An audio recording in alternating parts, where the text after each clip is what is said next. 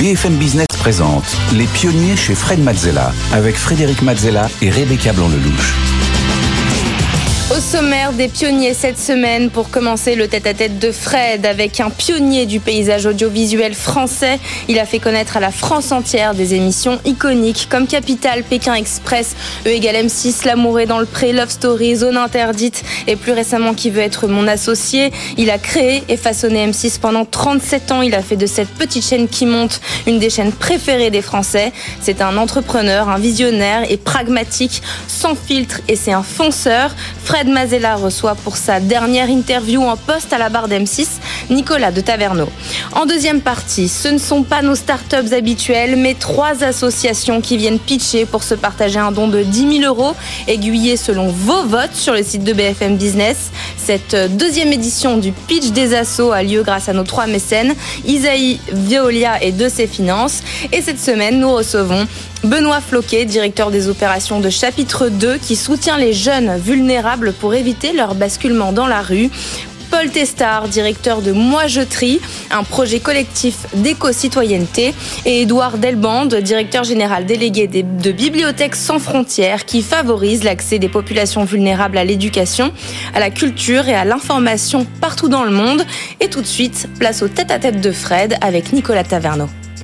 Les pionniers chez Fred Mazzella le tête-à-tête. Bienvenue dans le tête-à-tête des pionniers. Aujourd'hui, je reçois Nicolas de Taverneau. Bonjour Nicolas. Bonjour. Alors, euh, tu es un patron emblématique du paysage audiovisuel français, le PAF, euh, puisque tu as créé et tu diriges M6 depuis maintenant 37 ans. Euh, en tant qu'entrepreneur, tu as connu toutes les étapes, des débuts euh, difficiles forcément, sinon ce serait pas drôle, euh, où la chaîne était même qualifiée de la chaîne de trop. Puis la petite chaîne qui monte, et maintenant un groupe plurimédia avec 13 chaînes, la plateforme Sisplay, trois radios dont RTL, donc pas des moindres, et du cinéma avec SND et aussi des podcasts. 52 millions de Français autour de vous, 20% d'audience nationale et première marque média, tout simplement, sur les réseaux sociaux, avec 8,5 milliards de vidéos vues et plus de 65 millions d'abonnés sur les plateformes. Ça donne le tournis. Alors, ta manière de faire, c'est euh, l'anticipation. Euh, c'est euh, aussi l'anticipation des tendances accompagnée d'un grand pragmatisme et d'un sens aiguisé de la création des marques. Tu as réussi à créer une chaîne et un groupe avec une forte culture d'indépendance. Tu as aussi contribué à créer des personnages. Je pense notamment à Karine Le Marchand, Stéphane Plaza, Cyril Lignac. Tu es un peu le, le pape du PAF. On va dire, tout le monde te connaît, mais tu restes tout de même très discret. Tu es juste efficace. alors tu connais le principe de l'émission, on est là plutôt pour explorer tes émotions, tes apprentissages sur euh, ton parcours pour euh, mieux te connaître. Et puis ensuite, on explorera aussi euh, ton univers, tes passions. on va essayer de se mettre à ta place, de comprendre comment tu prends tes décisions et le tout sera agrémenté d'illustrations et d'interventions de Rebecca qui viendra sur ce plateau. C'est parti pour ton parcours.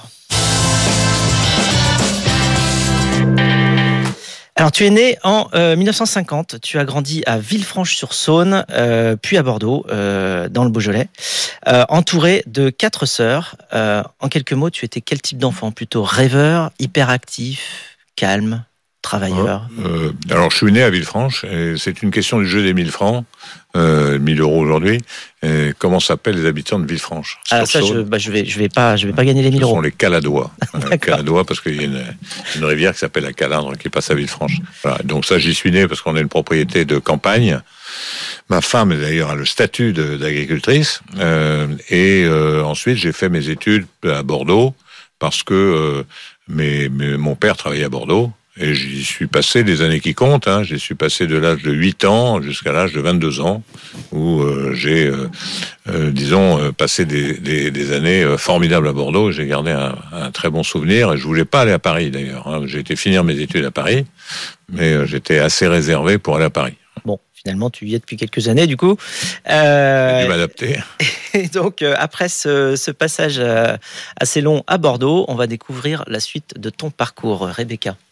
Mais quand vous étudiez à, Bordeaux, à Sciences Po, vous étiez plus impliqué dans la campagne de l'ancien Premier ministre Jacques Chaban-Delmas que dans vos propres cours.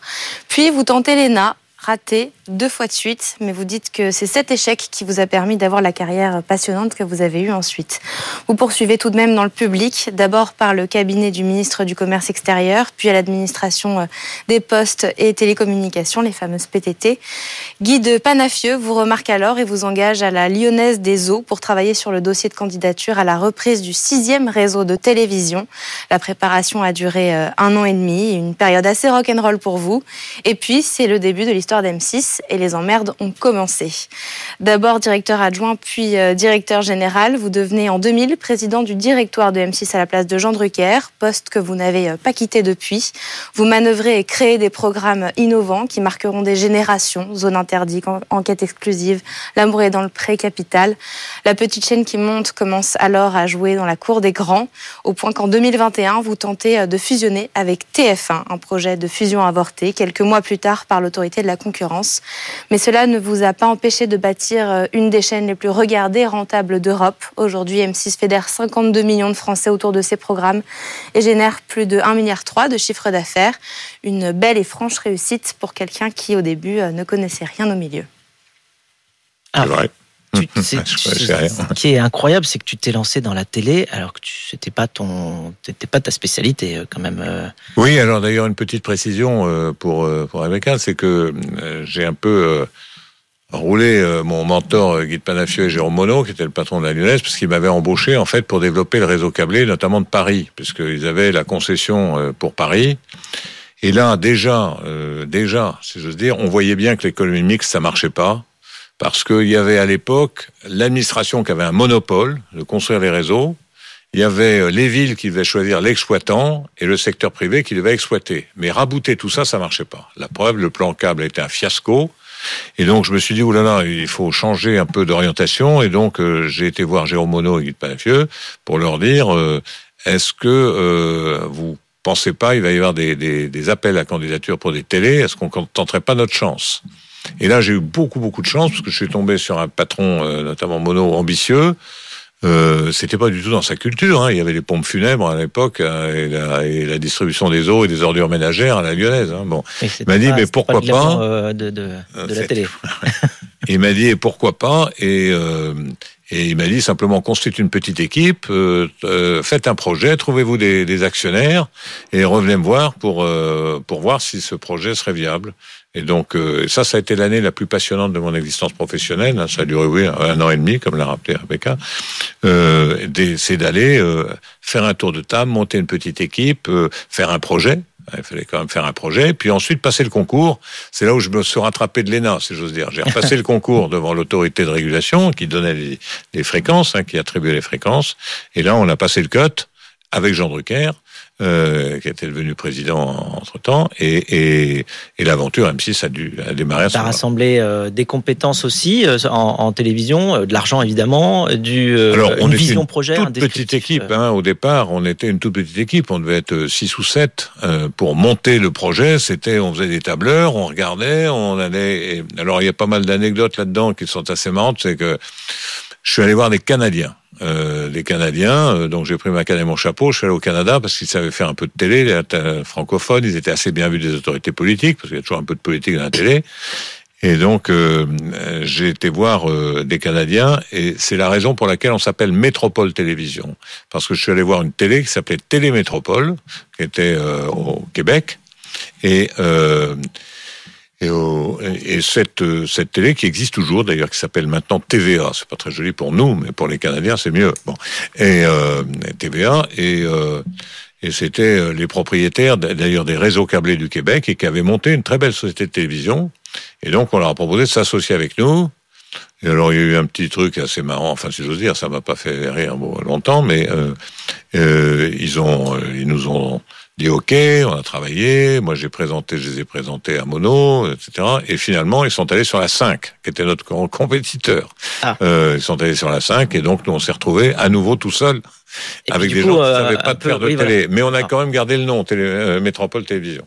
Et puis c'est là où on a été chercher RTL, avec lequel on s'est associé à l'époque, alors là pour de vrai, et pour, de, et pour longtemps. Alors, euh, en ayant euh, créé cette euh, société et en la dirigeant depuis toutes ces années, forcément, euh, tu, bon déjà, on peut dire que M6 et toi, vous êtes quand même intimement liés et pour toujours. Alors, toi qui connais cette chaîne sous tous les angles, tu définirais comment l'âme d'M6 aujourd'hui? Alors, d'abord, une remarque, même si moi je porte le, le, sujet depuis pas mal d'années, il y a une équipe à M6. Ah, bien sûr, bien sûr, bien sûr. Il y a une équipe à M6 et la chaîne n'aurait pas existé et ne pourrait pas se poursuivre s'il n'y avait pas une équipe et une équipe avec des garçons talentueux, des filles talentueuses, et notamment euh, j'ai eu la chance d'avoir un complice dans les programmes, euh, qui est Thomas Valentin, euh, qui avec lequel il n'y a pas eu une feuille de papier à cigarette pendant 35 ans. Il continue d'ailleurs à conseiller le groupe, et c'est un élément extraordinaire. Je pense que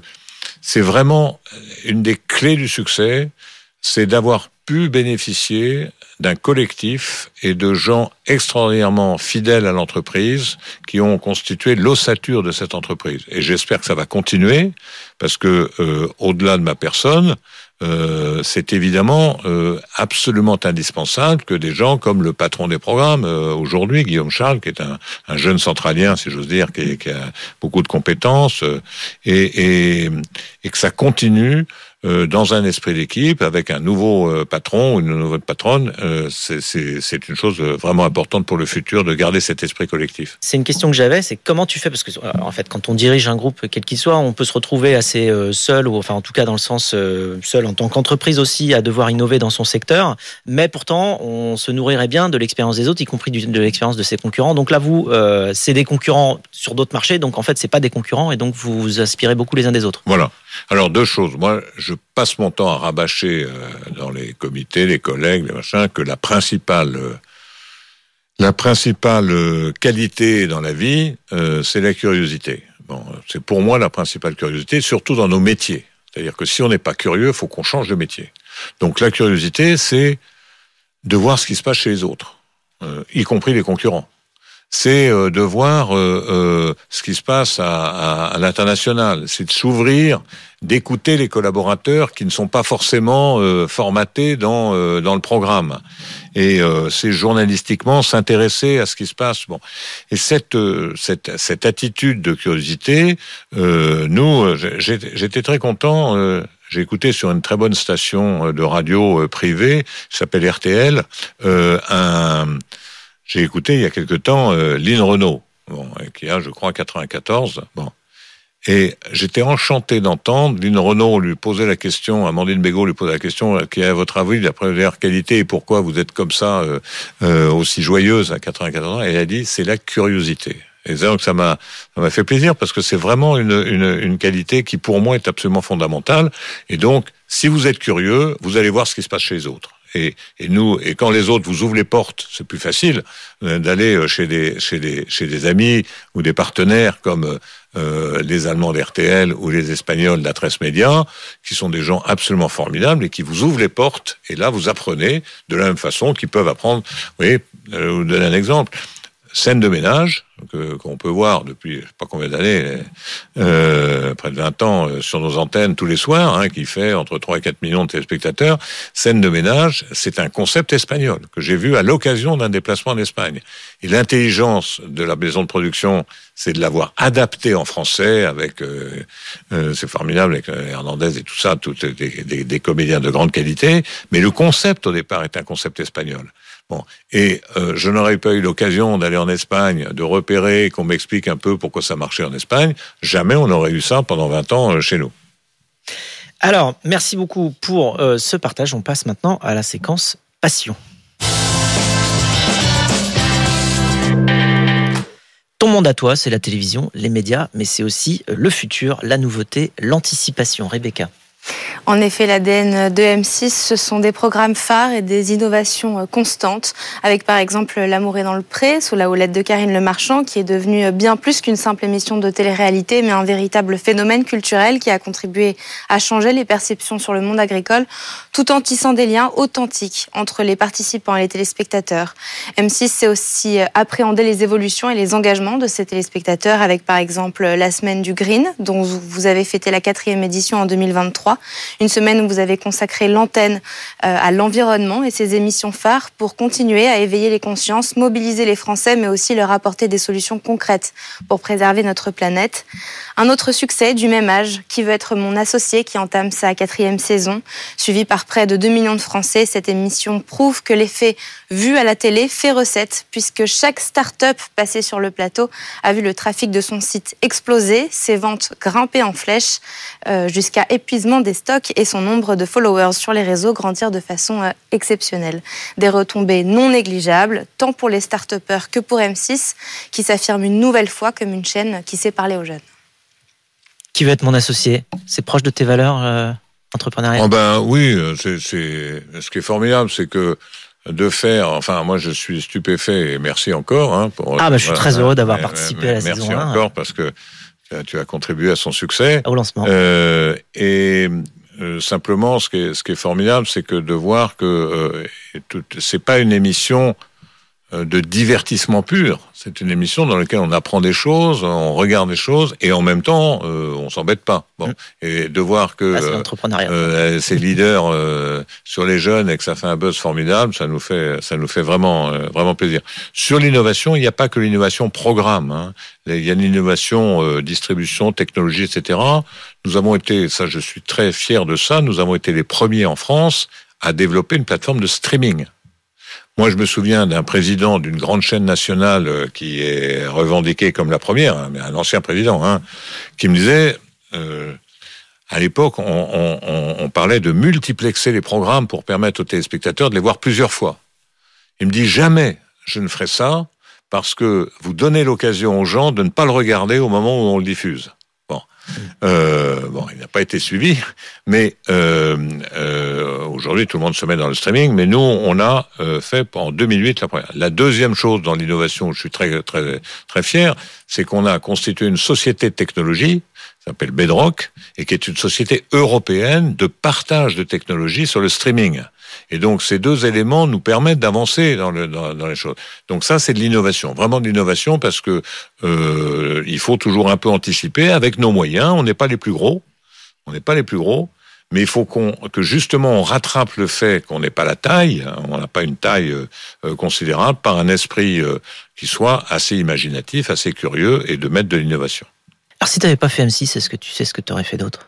Ça, je ne pose pas la question. Euh, je dis de temps en temps que, que comme j'aime bien les métiers un peu dans lesquels il y a de l'autorité, dans lesquels on, peut faire des choses, je dis souvent, euh, moi j'aime bien le monde agricole, ça c'est clair, parce que j'en suis un peu. Et la deuxième chose, euh, les métiers un peu d'autorité dans la fonction publique. Si j'avais eu un métier dans la fonction publique, pour moi c'est le métier de préfet qui est le plus intéressant, dans la mesure où tu représentes l'autorité de l'État et tu as quand même des moyens pour aller faire des choses dans le, le chose. Voilà. Mais la vie était ainsi, tu sais, il y, a des, il y a des carrefours, il y a des embranchements qu'il faut savoir de temps en temps prendre, et puis il y a aussi un peu les hasards de la vie, hein, et qu'il faut savoir euh, euh, remercier ou saisir. Ton moteur à toi, c'est plutôt euh, l'apprentissage, la prise de responsabilité, les deux, l'ambition. quel type d'ambition? Moi, c'est le, c'est le progrès. c'est le progrès. Avec le progrès vient l'apprentissage. Hein, la oui, oui, de oui, mais le, le, le, progrès, c'est-à-dire euh, je me dis, mais il y a beaucoup de gens qui, font la même chose, je me dis qu'on peut toujours avancer plus vite. On peut toujours avancer plus vite. Il y a toujours quelque chose en, avance euh, qui se présente, alors que ce soit dans sa vie personnelle dans sa vie professionnelle. Euh, là où je n'ai pas tellement appliqué, ou dans peu d'endroits, euh, c'est le sport. Ça, c'est un peu mon regret. Mon regret, j'aurais tellement aimé euh, être un grand sportif. Pas tout faire aussi. Hein. Euh, oui, mais enfin, si. Déjà un marathon du lundi au vendredi, tu vas en, euh, en plus euh, dans courir le samedi dimanche. Associé, on a par cœur. Hein, bon, oui. euh, lui, il a fait les affaires et le sport. Hein, bon. Ah oui, il a séquencé. Ouais. Ah, oui. après l'autre. Non, mais et ça, c'est un peu mon regret. Alors, j'essaye de me rattraper dans des choses que je peux un peu faire là. je pilote un peu. Bon, j'aime bien ça. voilà, donc c'est un peu des, des, des enjeux pour avancer. Voilà. Alors, on va avoir l'occasion euh, d'en parler tout de suite, puisqu'on a une question pour toi de quelqu'un que tu connais très bien, qui s'appelle Emmanuel Chin. Nicolas, tu es l'homme d'une entreprise, c'est l'entreprise de ta vie, c'est M6. Avec tes équipes, tu en as fait une fantastique success story. J'étais d'ailleurs très heureux de participer à une partie de cette aventure. Mais il y aura forcément un jour où tu passeras le relais. Je connais en même temps ton énergie, ta soif d'action, ton envie d'entreprendre. Je ne t'imagine pas une seule seconde à la retraite, donc ma question est très simple. Qu'aurais-tu envie de faire après M6 Et s'il te plaît, pas de langue de bois. Alors, la première des choses, Emmanuel, qui est toujours assez modeste, euh, il a contribué beaucoup à notre succès. Beaucoup. On lui doit beaucoup. Hein. Euh, c'est un entrepreneur, d'abord Emmanuel, il a réussi comme entrepreneur, mais avant, il a réussi parce que c'est un imaginatif, c'est un curieux, et alors il a toutes les caractéristiques du gars qui veut toujours aller un peu, un peu, un peu devant, et, et, c'était formidable, cette, cette expérience de capital. Moi, euh, pour, pour la, euh, quand il nous a proposé ce concept, parce qu'il euh, faisait des petits shirts, hein, euh, il montrait pas sa tête au début, mm. et puis il nous propose ce truc en disant faisons de l'économie, expliquons les choses, faisons de la consommation, montrons comment les choses se font, allons découvrir des univers, expliquons de vers derrière. Il explique ça à un séminaire des programmes. Tout le monde regardait un peu ses chaussures, pour être très franc. Bon, bon, il nous bassine un peu avec son truc. Euh, euh, parce que ça avait jamais été fait en télé. Donc, euh, et euh, moi, je, j'étais pas plus malin que les autres. Hein. Je, je, me disais, est-ce que ça va marcher son truc? Bon. Et j'ai dit, la seule chose que j'ai dite à, au directeur des programmes de l'époque, j'ai dit, quelle est la soirée la plus mauvaise pour nous? Je savais, mais euh, je posais la question. Alors on m'a dit le dimanche, parce que le dimanche, mauvaise en audience. Le, la mauvaise en audience pour nous. Le, le dimanche, on, on, les deux principaux concurrents TF1 euh, Antenne 2 à l'époque mettaient des films. Euh, et nous comme on peut la réglementation toujours pareil la réglementation ne peut mettre que deux films par semaine le soir à l'époque en prime time euh, on était obligé de mettre des téléfilms le dimanche. Donc les téléfilms contre deux gros films on bah, on faisait pas un tabac hein, pour tout après on a mis un peu de téléfilms érotiques à améliorer les choses un peu en deuxième partie de soirée mais en première partie de soirée on s'était pas très bon. Donc je lui dis écoute on va tester, on va te donner la plus mauvaise soirée, puis on va voir si ton truc marche. Bon. Et euh, la première soirée, je crois, autant que je me souvienne, ça n'a pas très bien marché la première édition. La deuxième, c'était un carton. Voilà. Donc, euh, ah, puis après, ça s'est pas arrêté jusqu'à aujourd'hui. Donc, euh, on ne peut que le remercier d'avoir d'avoir contribué. Et puis, c'est un vrai entrepreneur, Emmanuel. C'est un modèle. Hein. Bon, mais alors pour revenir à sa question, ah oui. Il a quand même euh, demandé. Euh, je peux te dire, c'est comme Emmanuel, c'est-à-dire que Emmanuel, il a jamais, c'est-à-dire que si quelqu'un répond pas à la question, euh, il, il, revient à l'attaque. Écoute. Les choses, euh, moi j'adore cette entreprise, mais j'ai pas mal d'autres passions, d'autres activités, et donc ça je vais pas, je vais pas m'arrêter et me dire, me dire chose. Donc j'ai pas mal de projets encore de, de cette façon-là, et mon souhait, c'est que l'entreprise M6 continue par devers moi de la plus brillante des façons. Aujourd'hui, elle a euh, la même valeur que le groupe TF1, euh, grosso modo. Il y a de l'argent dans la caisse, euh, il y a des projets, il y a des équipes. Donc il n'y a aucune raison que lorsque je pars de cette entreprise, elle ne continue pas de se développer. En tous les cas, c'est vraiment mon vœu le plus cher.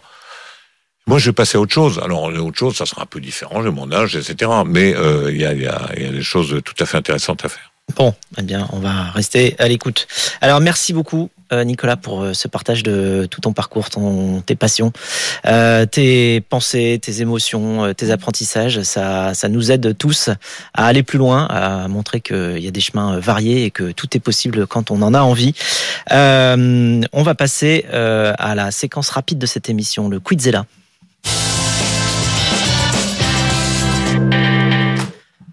Alors, le Quizella, c'est quoi? C'est une suite de questions-réponses très rapides. Donc, je vais y aller. Est-ce que tu es prêt? Je, suis prêt, ça va dépendre. Top départ, c'est parti. Qu'est-ce qui te fait lever le matin? Le boulot. La télé, c'est fait pour quoi? Pour ceux qui la font réussir et pour ceux qui la regardent, euh, se faire plaisir. Le type de média que tu lis, écoutes ou regardes le plus aujourd'hui Les. C'est pas ce que je regarde le plus. Je regarde le plus souvent euh, ah les applis des journaux. Ta potion magique à toi L'énergie. Ta kryptonite à toi, ce qui t'affaiblit euh, La trahison. Le programme dont tu es le plus fier Les magazines du dimanche soir. Et celui que tu aurais voulu ne pas faire? Je les nommerai pas pour pas. Bon, il y en a, mais hors antenne. Le plus dur dans ton métier? La pression quotidienne. Le plus plaisant dans ton métier? La satisfaction quotidienne. Ah bah ça va bien ensemble. Si tu pouvais présenter une émission, tu serais laquelle? Je suis pas sûr que je sois très bon. Donc, euh, mais j'aurais bien aimé présenter l'info. Quand est-ce que euh, qu'est-ce que tu souhaites transmettre par-dessus tout à la France entière quand tu lances un programme? Euh, De la gaieté. Quel est ton plus grand rêve aujourd'hui? Bah, Mon plus grand rêve aujourd'hui, c'est que toute ma famille réussisse. Et enfin, pour finir, si les, si les 8 milliards d'êtres humains sur Terre nous regardaient aujourd'hui dans les pionniers, ce qui n'est pas loin d'être le cas, tu es un pro des audiences, donc tu sais qu'on n'est pas loin d'avoir les 8 milliards d'êtres humains qui sont euh, pendus à tes lèvres. Maintenant, quelle serait la plus belle phrase que tu leur adresserais? Merci. Très bien. Eh bien, écoute, euh, merci beaucoup. Euh, merci, c'est le cas de le dire, de t'être euh, prêté au jeu. On va se quitter sur une chanson que tu as choisie. Alors, c'est une chanson, c'est Society de Eddie Vedder, la musique du film Into the Wild. Est-ce que tu peux nous dire pourquoi tu as choisi cette chanson? C'est un film extrêmement émouvant parce que c'est quelqu'un qui est en rupture.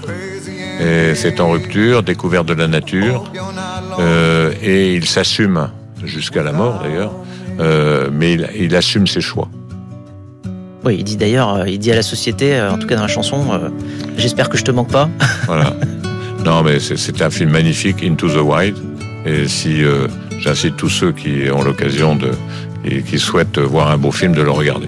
À voir et à revoir. Merci beaucoup Nicolas. Into the Wild, ce sera le, le mot de la fin pour bien expliquer eh bien l'esprit pionnier. Merci beaucoup. Et merci à toi.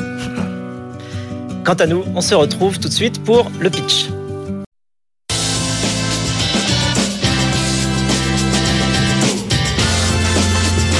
BFM Business présente Les pionniers chez Fred Mazzella avec Frédéric Mazzella et Rebecca Blanc-Lelouch. Les pionniers continuent avec le pitch, avec euh, la deuxième fois, euh, la deuxième édition spéciale du pitch des assos. Cette semaine, à la place de nos traditionnelles startups, eh bien, nous recevons trois formidables associations qui viennent pitcher leurs projets, leurs actions sur le terrain. Euh, et à la clé, ce ne sont pas des notes, mais un don, Rebecca. Et à l'issue de leur pitch, c'est vous, téléspectateurs et auditeurs, qui irez voter sur la page de l'émission sur le site de BFM Business pour répartir 10 000 euros de dons offerts par trois mécènes, Isaïe de ses finances et Veolia. Et euh, sur le plateau avec nous aujourd'hui pour ces pitchs, nous recevons notre coach Émilie Kovacs. Bonjour. Bonjour, bonjour à tous les deux. Merci d'être avec nous. Tu es rédactrice en chef de The Good. Absolument. Et également euh, fondatrice du média Ecopo. Absolument. C'est tout ça. C'est le pitch des assos. Les pionniers chez Fred Mazzella. Le pitch. Aujourd'hui, nous avons le plaisir d'accueillir Benoît Floquet. Bonjour Benoît. Bonjour Benoît. Bonjour. Soyez le bienvenu sur le plateau des pionniers. Vous êtes directeur des opérations de chapitre 2 qui soutient des jeunes vulnérables pour éviter euh, leur basculement dans la rue. Je vous rappelle les règles. Vous avez 1 minute 30 pour pitcher devant Émilie et Fred. Puis vous aurez 5 euh, minutes pour répondre à toutes les questions. Tenez-vous prêts. Ça va être à vous. C'est parti, top chrono. Bonjour à toutes et à tous, je me présente, je m'appelle Benoît, et il y a 4 ans de ça, pendant mes études, j'ai voulu créer un projet pour lutter contre la précarité. Une statistique qui m'a choqué à cette époque, c'est qu'une personne sans domicile fixe sur 4 née en France est issue de la protection de l'enfance. Fort de ce constat, j'ai décidé de créer une première association qui, suite à une fusion récente, est devenue Chapitre 2. Chapitre 2, ce qu'on fait, c'est un soutien 360 pour les jeunes vulnérables. Ça va être des jeunes qui sont issus de la protection de l'enfance, des jeunes qui sont issus de parcours d'exil ou bien des jeunes qui ont subi une rupture familiale durant leur enfance. Aujourd'hui, chapitre 2 travaille avec des partenaires de terrain. On a une approche pragmatique et on essaye de mettre en place des solutions qui vont combler les trous dans la raquette et apporter un filet de sécurité pour ces jeunes afin d'éviter leur basculement dans la grande exclusion. En 2023, c'est plus de 400 jeunes qui ont participé au programme de chapitre 2. On a notamment un programme d'accompagnement social sur les démarches pour accéder à l'autonomie des jeunes qui sortent de l'aide sociale à l'enfance. On a un programme de lien social, c'est du mentor horizontal pour que ces jeunes rencontrent d'autres jeunes du même âge mais qui viennent de milieux différents afin de sortir de l'isolement. Et on a aussi des programmes d'insertion professionnelle pour travailler la posture et euh, travailler la, recherche de, de stage. Notre ambition, c'est de devenir l'acteur principal pour accompagner les jeunes vulnérables. Et aujourd'hui, on prétend à s'étendre partout en France parce qu'on est pour le moment que sur Paris. Merci Benoît pour chapitre 2. Euh, on passe maintenant à la section euh, questions. Émilie, je te laisse commencer. Euh, oui, euh, tout à fait. Euh, tu nous as, merci déjà pour ton pitch. tu nous as parlé de, en introduction de d'une cause qui, de cette cause qui te tenait à cœur. J'aimerais savoir plus personnellement pourquoi cette cause en particulier? Alors c'est quelque chose qui moi m'a toujours touché. Le fait, surtout à Paris, de voir des personnes qui font la manche mm. et de pas savoir quoi faire, de pas savoir si je pouvais avoir un impact pour essayer de, de changer la chose c'est quelque chose, moi, qui me choque de me dire qu'on vit dans une société euh, développée et qu'on a encore des personnes qui sont dans des situations de grande vulnérabilité. Et c'est comme ça, en fait. Petit à petit, j'ai commencé à faire des maraudes, faire des distributions alimentaires. Et c'est là, en fait, que j'ai compris qu'il y avait un enjeu pour éviter le basculement vers la rue, et c'était d'aider les jeunes qui étaient en situation de vulnérabilité pour ensuite ne pas avoir à sortir des personnes de la précarité. On sait que c'est beaucoup plus complexe de le faire plutôt que d'éviter que les personnes tombent à la rue. Fred, une question? Oui, euh, combien aujourd'hui de, jeunes vulnérables euh, tu as accompagné, vous avez accompagné avec Chapitre 2 Alors, euh, sur les quatre années d'activité de Chapitre 2, on est à plus de 600 jeunes. Sur la dernière année, c'est 400 parce qu'on a fusionné avec une autre asso. Et ça dépend des dispositifs parce qu'on a quatre voire cinq dispositifs différents. Et par exemple, sur le programme de lien social, on est à plus de 150 et en tout 200 sur les trois, dernières années. Et tu interviens quand exactement? J'imagine que ça dépend peut-être un peu des profils, mais déjà comment, comment tu t'insères dans, cette, euh, dans les parcours de vie de ces mm. personnes-là pour arriver au bon moment, j'ai envie de dire, avant justement euh, ce basculement? Euh, Comment tu comment tu t'y prends pour trouver tout cela et à quel moment tu interviens? Alors nous, ce qu'on fait en fait, c'est qu'on travaille avec des partenaires de terrain on a pas mal de partenaires associatifs, des foyers de l'aide sociale à l'enfance. On a aussi des acteurs associatifs comme Aurore, comme Le Refuge, avec qui on va travailler lorsque les jeunes sont dans des situations de vulnérabilité qui peuvent entraîner un basculement vers la précarité. ça va aller de 14 jusqu'à 25 ans. 14, ans, c'est pour euh, les jeunes qui sont pris en charge par la protection de l'enfance, jusqu'à leurs 18 ans, voire leurs 21 ans. Et après, c'est pour des dispositifs de droit commun entre 21 et 25 ans. On s'arrête à 25 ans parce qu'à partir de là, on peut avoir le RSA. Vous êtes combien dans l'association? Dans l'équipe, on est 15 aujourd'hui, avec 7 salariés. Et après, il y a plus de 150 euh, bénévoles. Et comment vous travaillez avec les autres associations pour faire des passerelles justement dans le relais de ces jeunes-là? Alors ça, c'est très intéressant.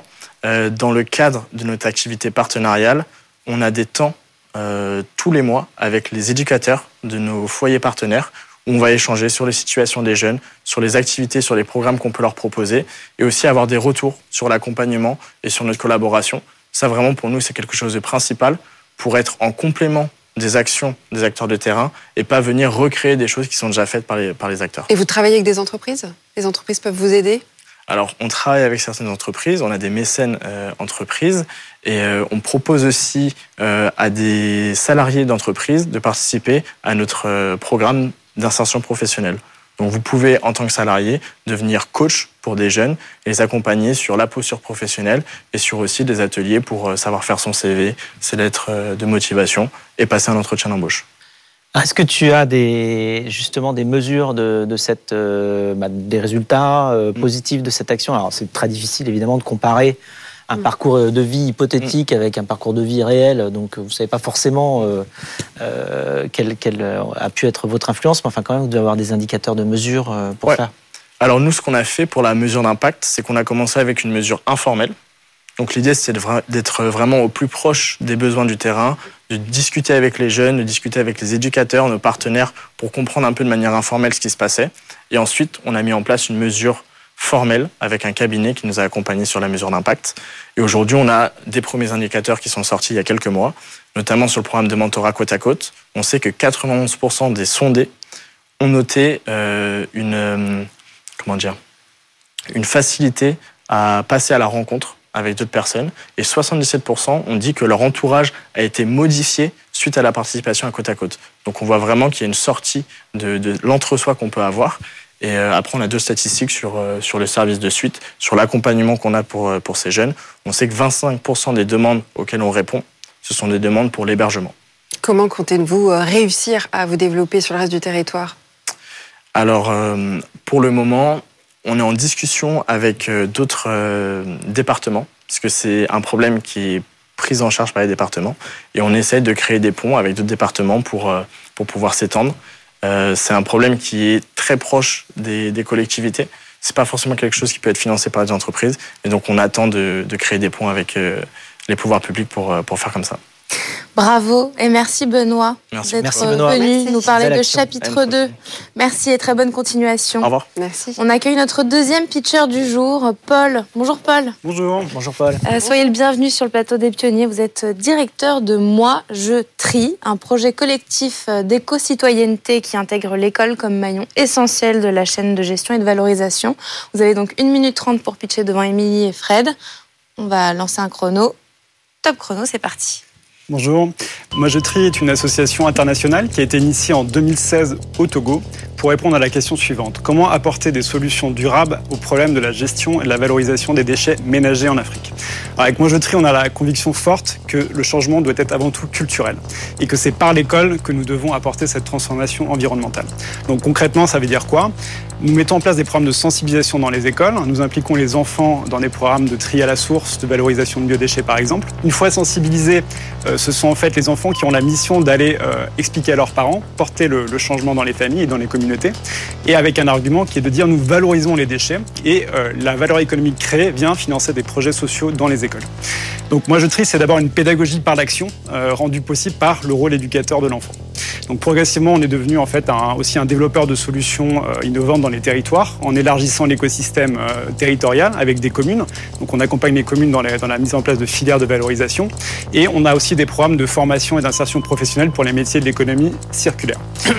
Euh, en quelques mots, moi je trie, c'est euh, faire la démonstration au quotidien euh, que en fait le déchet est plus qu'un déchet, qui peut être aussi un facteur d'innovation sociale, d'éducation à l'éco-citoyenneté et d'inclusion. Donc nous avons impliqué 132 000 élèves depuis le démarrage dans nos programmes et l'ambition c'est de le porter à 1 million dans les prochaines années. Merci Paul, merci Paul pour le pitch. Est-ce que vous avez des questions, cher coach? Ouais, alors moi je trouve ça euh, formidable. Euh, au niveau euh, justement, en plus il y, a une, il y a une forme d'inversion de, de, pédagogie, puisque de ce que j'ai compris, ce sont les enfants qui ramènent les nouvelles méthodes aussi dans le foyer. donc c'est vraiment de l'éducation qui passe par les enfants et qui remonte aussi vers les générations d'avant. C'est absolument génial. en termes de, de, de manière de s'étendre à l'international, donc là vous avez parlé des, du pays dans lequel vous avez démarré, mais comment vous comptez pouvoir répliquer cela euh, À quel endroit et, et à, quelle vitesse Alors j'imagine qu'il faut des fonds, hein, donc on est aussi là pour ça. Alors on a commencé au Togo donc en, 2016. Euh, on a lancé, on a répliqué, on a réussi à répliquer le modèle en 2020 en Côte d'Ivoire. Donc on a des équipes là-bas depuis ce moment-là. On a créé un siège en France et en 2024, on va répliquer une nouvelle fois les modèles euh, au Sénégal. Est-ce qu'il n'y a pas un modèle de, alors qui existe beaucoup dans le, dans le business, mais de franchise entre guillemets, c'est-à-dire que vous avez une méthodologie euh, pour développer votre impact. Est-ce qu'il y aurait un moyen d'aller mobiliser des équipes un petit peu partout dans le monde en leur donnant simplement cette méthodologie-là, en leur disant, bon voilà, quand vous faites ça, ça marche et ça donne tel résultat. D'autant plus que ce que je comprends, c'est que votre financement, il ne doit pas venir uniquement euh, des mécènes. Vous avez aussi un modèle de revalorisation euh, des déchets. Donc ça, c'est très important. Enfin, c'est, c'est même toute la base de l'économie circulaire hein, de, dans un autre domaine. Euh, parce que si on peut pas revaloriser ce qu'on a transformé, ben forcément, on n'arrive pas à financer l'activité de retransformation elle-même. Mais vous, vous avez un modèle comme ça, donc c'est quand même extrêmement vertueux. Donc, pour accélérer la croissance, est-ce qu'il y a une manière de faire qui serait justement la, la, mobilisation d'équipes avec les méthodes que vous avez mises en place en leur, en leur donnant le kit de réussite. Quoi. Ah, peut-être prendre la, deuxième partie de la question qui est le modèle économique. Donc on a dans notre ADN effectivement une question vraiment concrète d'économie, c'est-à-dire qu'on va vendre des déchets, on va vendre à des prix de marché, etc. Donc ça c'est ancré en nous et ça permet quand même de, bah, de, déjà réfléchir à la suite, c'est-à-dire qu'on a, on a ce business model, on a, on a des partenaires, etc. Donc ça c'est un premier élément. Après on a, un modèle économique un peu hybride, on a du financement effectivement qui est de, de la philanthropie, du mécénat et également euh, on commence à développer une deuxième partie du modèle économique qui est euh, qui est nos, propres prestations de services et notre propre financement, en tout cas, qu'on va, qu'on va, qu'on va vendre à des entreprises, soit sur la formation, soit sur des prestations de services dans la gestion des déchets. Donc, en tout cas, on est en train d'évoluer vers un modèle qui, qui est beaucoup plus hybride qu'au démarrage, et ça, ça nous permet déjà d'avoir quelques éléments qui nous permettent cette réplication. Et ensuite, effectivement, notre premier élément pour répliquer, c'est d'avoir déjà un modèle extrêmement précis, cadré. C'est un peu la base quand même de la franchise. Et aujourd'hui, on est en train quand même de finaliser ces dernières briques, mais aujourd'hui, on pense qu'on a en tout cas un modèle euh, qui nous permet d'avoir des écosystèmes, d'être un intégrateur d'écosystèmes territorial vraiment, et, cette capacité de travailler d'abord avec des écoles, des collectivités, des acteurs économiques, et de pouvoir effectivement répliquer ça. Après, la question, c'est comment répliquer sous forme de franchise. On est tout à fait ouvert, en tout cas, à cette réflexion-là. L'important, c'est de garder, en tout cas, cette qualité, cette intégrité dans... qui fait la singularité de Moi Je Trie. Vous êtes combien Alors, aujourd'hui, on est 35 au Togo, donc à Lomé et dans quelques villes secondaires, à Abidjan, et on, va commencer, on, est en train de commencer actuellement au Sénégal. Et puis on a aussi euh, plusieurs coopératives qui sont directement affiliées à Moi Je Trie. On a une vingtaine de personnes, donc au total on est à peu près 55 personnes qui sont euh, financés euh, en termes de création d'emplois euh, par Moi Je Trie. Et alors pourquoi vous avez commencé par le Togo en particulier? Alors c'est une histoire d'une rencontre, hein, puisque ça a été fondé par un franco-togolais en, 2016. Moi je suis arrivé un petit peu après dans le projet, et donc c'est son pays aussi. Ça s'est fait comme ça. Et moi je suis arrivé quand j'étais en Côte d'Ivoire, donc tout ça est une histoire de rencontre finalement, et ça se suit en tout cas par des, voilà, par des histoires singulière. D'accord. Et donc là, euh, quels sont vos projets pour euh, vous étendre euh, Est-ce que vous avez des pays que vous ciblez plus prioritairement, j'allais dire, que d'autres? Oui, bah, il y a le Sénégal hein, qui fait partie des, de 2024, donc la priorité. ensuite, c'est effectivement l'Afrique de l'Ouest et l'Afrique centrale pour la suite, mais on va avoir encore un petit peu de temps. Et puis, nous, on se positionne sur l'Afrique subsaharienne de manière générale le but, c'est qu'on trouve aussi cet équilibre, euh, ne pas se brûler les ailes, hein, parce que c'est beaucoup. Enfin, on a parlé de sensibilisation, etc., mais en fait, c'est une vraie logistique derrière. On, était en train de calculer euh, depuis le démarrage, c'est 10 000 collectes dans les écoles qui ont été faites, 1200 euh, sensibilisations. Donc, voilà, il faut aussi comprendre qu'on a toute une voilà des, des logistiques opérationnelles. On a des centres de tri, on, on fait de la formation d'insertion dans des centres de tri dans les communes. Donc, on a une capacité de déploiement, en tout cas, qu'il faut en tout cas maîtriser en termes d'opération. Donc donc voilà pour les, prochaines échéances. Et puis il y a aussi une question de diversification de nos, projets. Donc on a beaucoup parlé des écoles.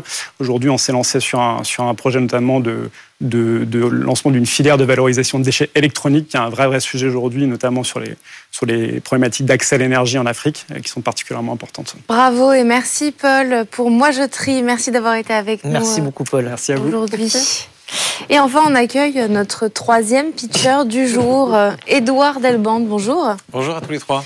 Merci d'être sur le plateau des pionniers. Vous êtes directeur général délégué de Bibliothèques sans frontières qui favorise l'accès des populations vulnérables à l'éducation, à la culture et à l'information partout dans le monde.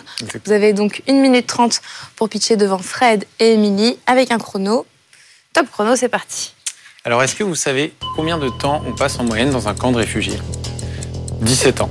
17 ans pendant lesquels, quand vous êtes un enfant, vous n'avez souvent pas accès à une éducation de qualité, ni à aucune forme de divertissement. C'est face à ce constat terrible que Bibliothèques sans frontières a créé, il y a 10 ans, l'IDS Box. L'IDS Box, c'est une médiathèque mobile et connectée, designée par Philippe Stark, qui permet de créer en moins de 20 minutes un centre éducatif et culturel qui peut accueillir jusqu'à 50 personnes. Alors qu'est-ce qu'on trouve dans cette box? On trouve des livres, bien sûr, mais aussi des tablettes, des ordinateurs, des jeux de société, du matériel créatif, et même un cinéma. L'objectif, c'est de créer, dans les contextes les plus difficiles, un lieu où les gens peuvent créer, apprendre et construire leur avenir.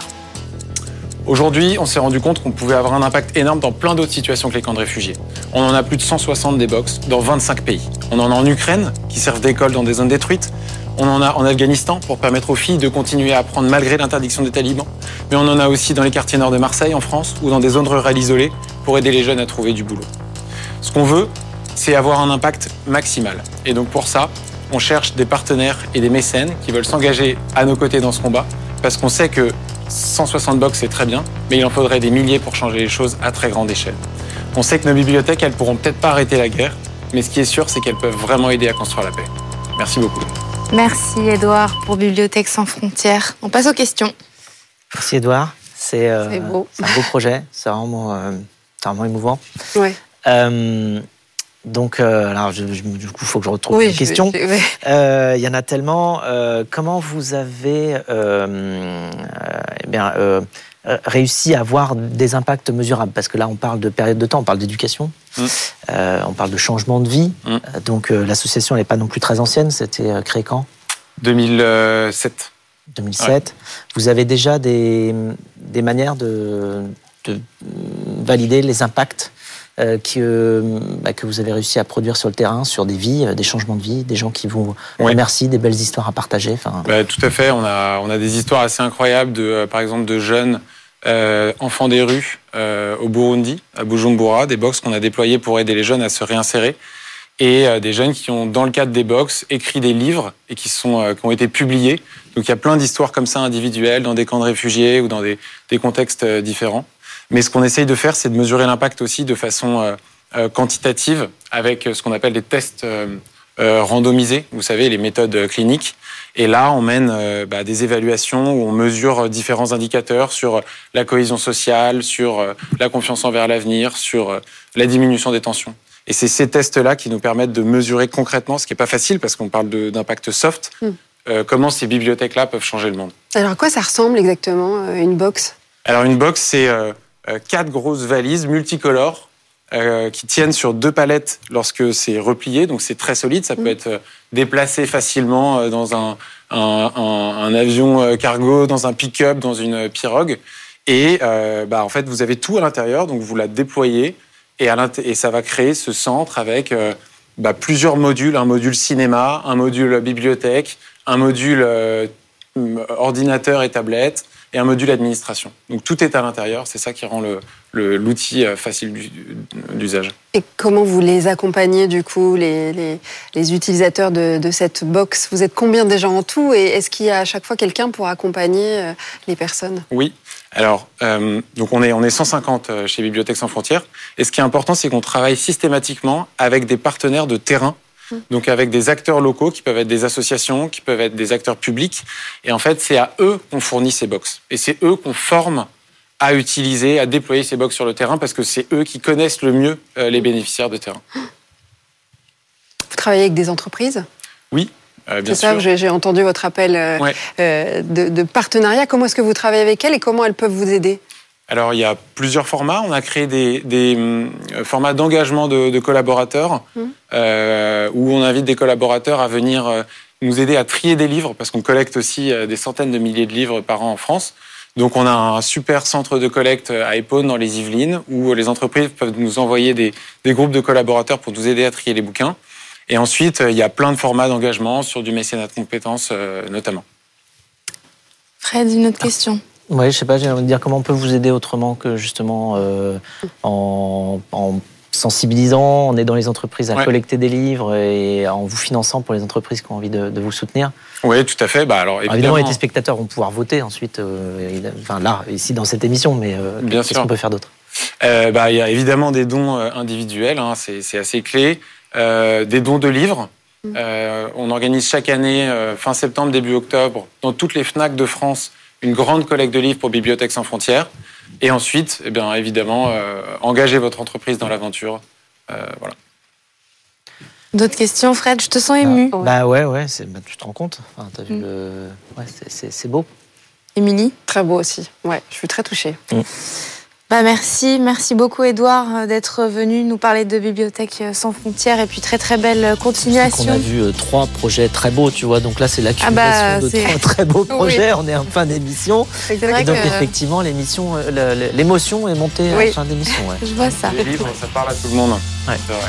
Merci, merci, merci Edouard.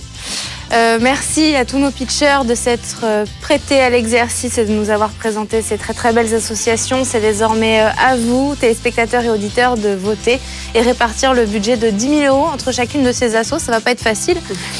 et pour cela, scannez le QR code qui s'affiche sur votre écran. Vous pouvez aussi nous retrouver sur la page des pionniers sur le site de BFM Business dans la rubrique Votez pour votre association préférée. Merci Émilie, on se retrouve très bientôt dans une prochaine émission. Et on remercie à nouveau euh, nos mécènes, Isaïe de ses finances et Veolia pour leur euh, générosité. Merci beaucoup, merci à tous. Euh, vous l'avez compris, c'est d'autant plus important euh, d'aller euh, sur le site aujourd'hui et d'aller voter pour l'association qui vous a le plus ému. on ne peut pas voter pour les trois d'un coup, je vous préviens tout de suite. Il va falloir choisir, ça va être dur. Mm. Et eh bien, en tout cas, on sera ravis d'accueillir aussi d'autres associations sur le plateau dans le pitch des assos bientôt. Et quant à nous, on se dit à la semaine prochaine. Merci Emily, merci Rebecca. Merci. Les pionniers chez Fred Mazzella sur BFM Business.